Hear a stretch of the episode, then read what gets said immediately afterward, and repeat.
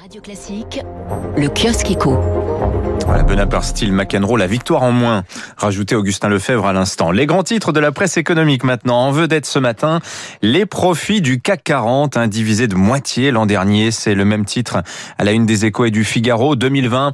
Pire exercice de l'histoire hein, pour beaucoup des 40 pensionnaires de l'indice parisien. 37 d'entre eux ont vu leurs bénéfices essorés par la pandémie. Leur profit cumulé ressort en baisse de 51,4% par rapport à 2019 à à peine 39 milliards d'euros, très loin des 96 milliards de profits générés en 97, hein. en 2017, pardonnez-moi. 39 euh, milliards, c'est pire qu'en 2008, hein, où la chute euh, cette année-là avait été de 35%. Mais à regarder de plus près, tout ne va pas si mal. En fait, la situation varie considérablement d'un groupe à l'autre. La contre-performance, elle est supportée en fait sur une petite poignée de sociétés. Renault, Total, Engie, Airbus, Unibail, Rodamco, à L5, euh, elle cumule 24 milliards de pertes sur les 39 milliards totaux. Une trentaine de groupes affichent certains recul de leurs profits, mais des profits quand même. Et une dizaine font même mieux qu'en 2019 parmi les gagnants. Beaucoup de tech, hein, Capgemini, Atos, Dassault Systèmes, Worldline ou encore Téléperformance. Le darwinisme a été intense pendant la pandémie, écrit le Figaro. Le, Parisien lui met à la une ce matin l'immobilier.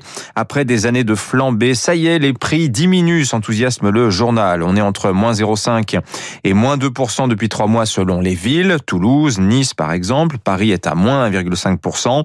Euh, Paris où le mètre carré reste tout de même hors de prix. Hein. 10 318 euros en moyenne. Euh, Lyon aussi tout proche des 5 000 euros le mètre carré. Attention toutefois, nous avertissent les échos, le spectre d'une crise de l'offre se dessine.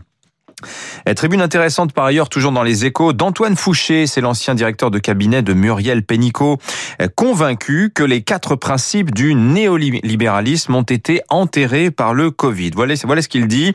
L'État était considéré comme le problème, il est redevenu une partie de la solution. Les banques centrales devaient être indépendantes et limiter l'offre de monnaie.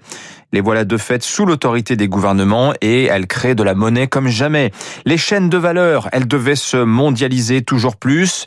Voilà qu'elles se régionalisent et les entreprises étaient enfermées dans l'obsession du rendement de court terme. La RSE leur enjoint désormais d'intégrer l'intérêt général dans leurs activités. Le Covid qui enfin bouleverse, plus modestement certes, mais tout de même le marché du fitness, papier dans le monde, sur le sport à la maison, multiplication depuis un an des cours en ligne, explosion des achats d'altères plus 160% chez Gosport l'an dernier.